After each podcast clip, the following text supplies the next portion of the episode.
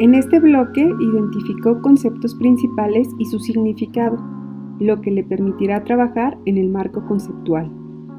Comprende además los fenómenos naturales y sabe que son una manifestación del cambio y evolución de la Tierra y que por sí mismos no representan un peligro.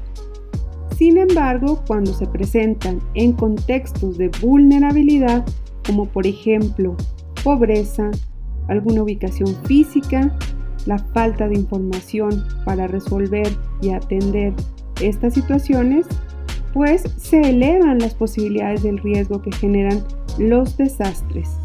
Además, identificó las clasificaciones de los fenómenos y desastres con lo que le fue posible proponer cómo disminuir sus efectos negativos a través de información clara y precisa.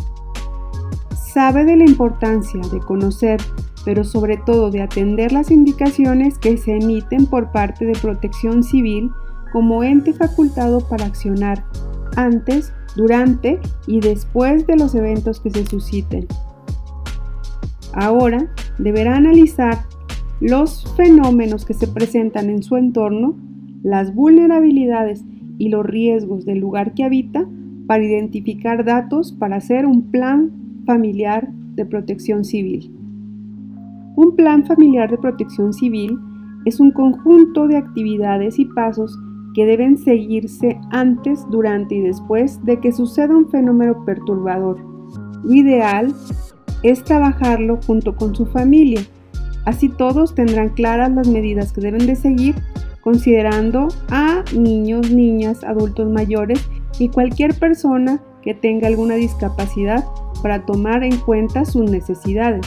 En esta ocasión este ejercicio solo será realizado por usted, pero le ayudará a identificar la información para trabajarlo, si lo desea, después con su familia.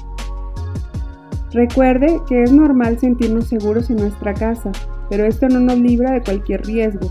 Por ello, al conocer los elementos y decidir las acciones a tomar, todos estaremos preparados para enfrentar una emergencia o un desastre.